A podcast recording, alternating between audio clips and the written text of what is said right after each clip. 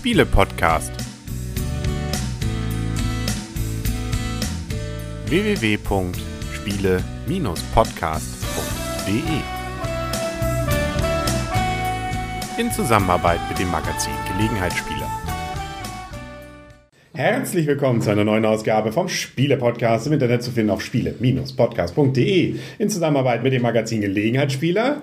Und das Ganze gibt's auf spielepodcast.de, habe ich schon erwähnt. Ja. Und hier am Spieletisch sitzen wieder der Henry. Das Blümchen. Der Christian. Und die Michaela. Und es gibt natürlich auch wieder eine Videoversion davon. Die kann man sich dann bei YouTube zum Beispiel ansehen. Was man da sehen würde, wäre zum Beispiel, dass man jetzt gerade die Packung sieht von Santiago de Cuba, ein Spiel 2011 erschienen auf der Spielermesse in Essen von unserem Kieler lokalen Matador sozusagen, Michael Rienig, erschienen bei Eggert Spiele bzw. Pegasus Spiele. Es Genau. ist euer. Spiel. Ja.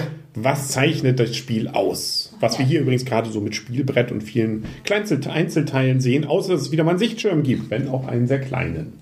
Also wenn man zu Wort kommt, kann man ja erstmal sagen, dass es die kleine Schwester ist von dem Spiel Kuba, das von Michael Rienig und St- Stefan Stadler herausgekommen ist. Das haben wir ja auch schon mal rezensiert. Und das ist jetzt, ich sag mal, eine kleinere, einfachere Variante von diesem Spiel. Ja, bei jedem Spiel geht es darum, Siegpunkte zu bekommen. Und äh, ja, wie kommt man denn an Siegpunkte? Das ist so die große Frage. Ne? Man muss verschiedene Dinge hier machen. Also wir haben auf jeden Fall ein großes, naja, also ein Groß, mittelgroß, mittleres bis kleines Spielbrett, ähm, was verschiedene Elemente hat. Es gibt einmal Häuser, die wir nutzen können. Die haben verschiedene Funktionen und es gibt einen Weg, an dem wir längs fahren. Das heißt, wir würfeln nicht in diesem Spiel, sondern wir machen Schritt für Schritt mit einem kleinen Auto vorwärts.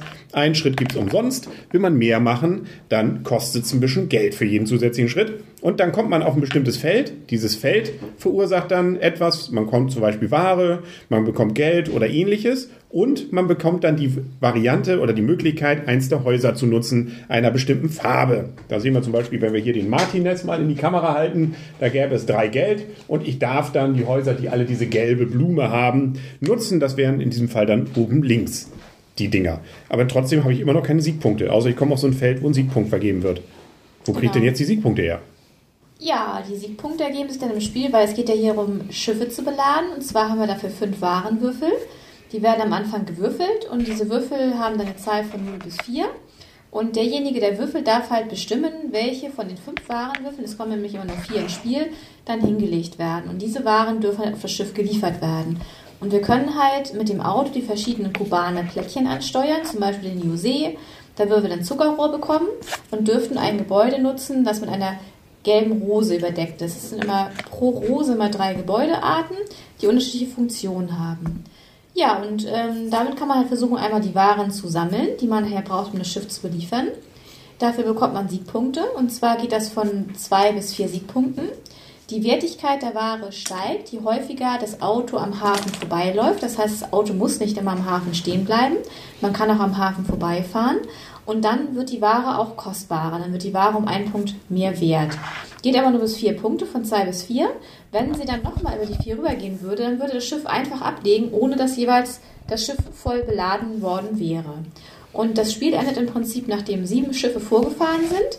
Und dann äh, wird geguckt, wer hat die meisten Siegpunkte. Also klassisch eigentlich, man sammelt Waren, man tauscht Waren, man hat ein bisschen Geld und bringt diese Waren dann punktemäßig hoffentlich lukrativ auf ein Chef, das Schiff, das dann immer wieder wegfährt und bestimmten Bedarf erzeugt. Eigentlich, wenn man so will, klassisches, wie heißt es, habe ich es im Internet gelesen, Eurogame, was einem anscheinend nach so diese Variante dann auch auszeichnet, von äh, Puerto Rico bis sonst was, was ja ähnliche Varianten immer wieder hat, aber eben durch dieses Auto und ähm, durch dieses, wer darf jetzt was nutzen, eben doch mal wieder ein klein wenig was Neues auch in dieses äh, ansonsten relativ klassische Thema natürlich hineinbringt. Abgesehen davon finde ich das Spielbrett relativ hübsch geworden. Also sieht nett aus. Hat ja auch Michael Menzel wieder gemacht. Ja, siehst du, da ist Qualität im, am Werke, würde ich mal sagen. Und ja, damit können wir, glaube ich, auch schon so langsam zur Wertung kommen. Was ich mir ganz witzig finde, man kann zum Beispiel, das ist ein bisschen diese Monopoly-Variante, man kann nämlich bei einem Feld dann auch ähm, ein Haus kaufen, besetzen, mieten, was auch immer. Besetzen. Besetzen, auf jeden Fall einen Punkt drauflegen. Und wenn dann jemand da draufkommt, dann muss er zwar nicht jetzt ähm, die Parkallee dafür Miete zahlen, aber man kriegt einen Siegpunkt. Nichts jetzt, was einen wahrscheinlich ganz bis ähm, gar vorne katapultiert, aber ist eine nette Variante, ähm, dass man damit dann auch noch was machen kann.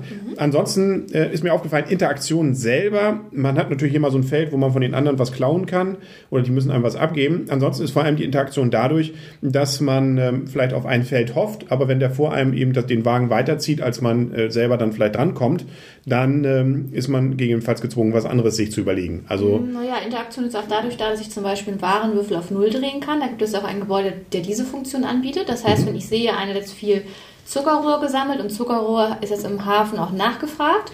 Dann kann ich zum Beispiel den auf Null drehen, den Würfel. Dadurch mache ich ja auch schon Interaktion. Man kann den anderen ärgern. Genau, man kann den anderen ärgern. Man kann ja dann zum Beispiel auch ähm, schon die Ware liefern. Da gibt es nämlich auch ein Gebäude für, wo man sagt, man kann eine Ware für zwei Siegpunkte auf ein Gebäude bringen. Dadurch kann man ja auch schon mal dann eine Ware, die am Hafen nachgefragt wird, auch schon mal reduzieren von der Nachfrage. Die Waren sind nämlich auch knapp. Nämlich wenn die weg, wenn weg, dann weg. Genau. Das alte Aldi-Motto, nicht bevorraten Sie sich rechtzeitig, ansonsten gibt es keine Punkte mehr dafür. Kommen wir zur Wertung, würde ich mal sagen.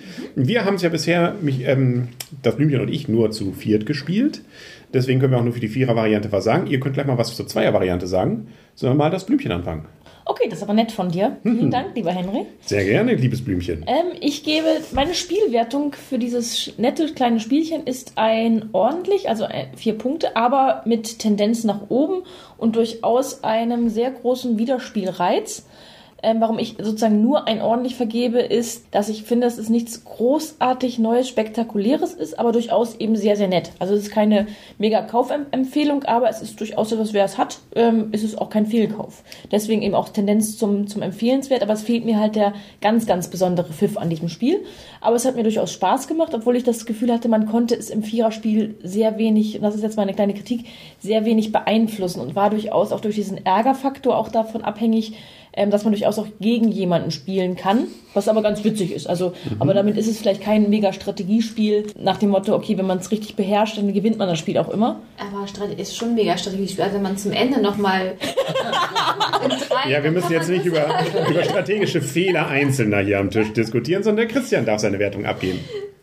Die Wertung von mir ist etwas zweigeteilt. Und zwar ähm, im Vier-Personen-Spiel gibt es von mir auch ein ordentlich im Zwei-Personen-Spiel eine kleine Aufwertung Richtung empfehlenswert. Schön ist es dabei, dass halt eben sehr flexibel ist, das gesamte Spiel. Das heißt also zum einen sind zwar die Waren äh, begrenzt auf acht Stück pro Sorte. Das heißt, man kann im Prinzip ausrechnen, wie viel Waren äh, bei den einzelnen Spielern lagern zurzeit.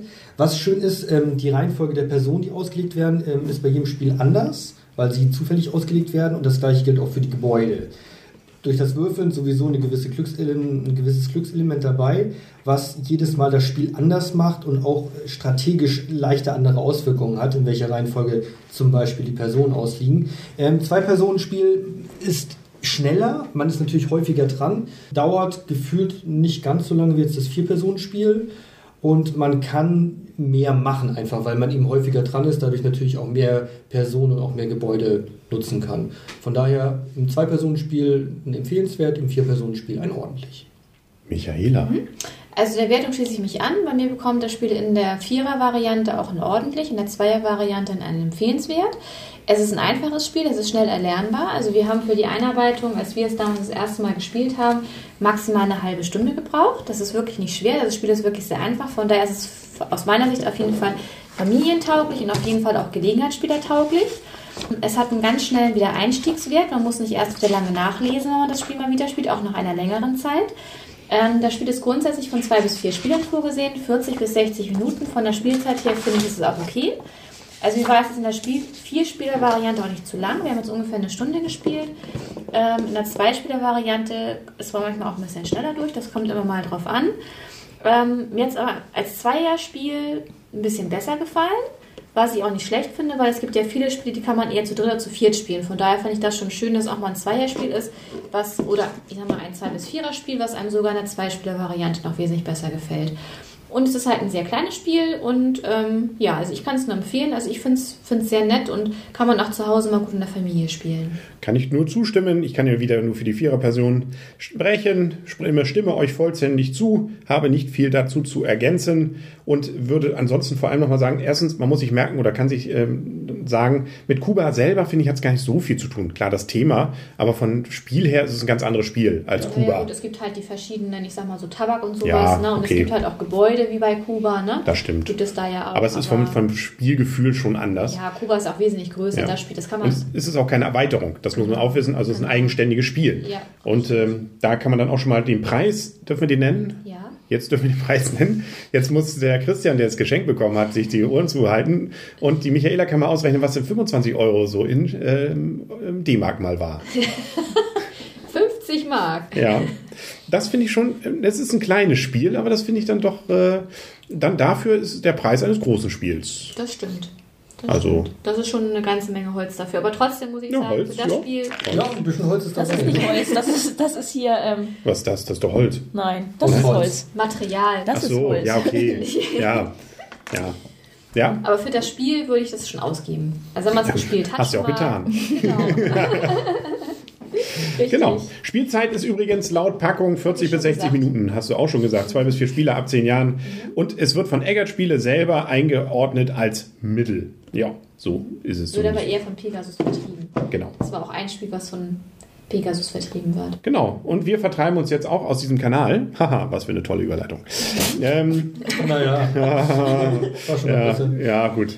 Aber ich glaube, wir sind durch, oder? Fällt euch noch irgendwas zu dem Spiel ein? Sonst würde ich sagen, Wir sind durch. wir sind durch, genau. Dann sagen auf Wiedersehen und auf Wiederhören für heute der Henry. Das Blümchen. Der Christian. Und die Michaela. Und dann, wie- da haben wir Ja, vorhin genau. vergessen. Hier, ach, hier, Vorne, achso. vorne in die Kamera. Und Freundschaft.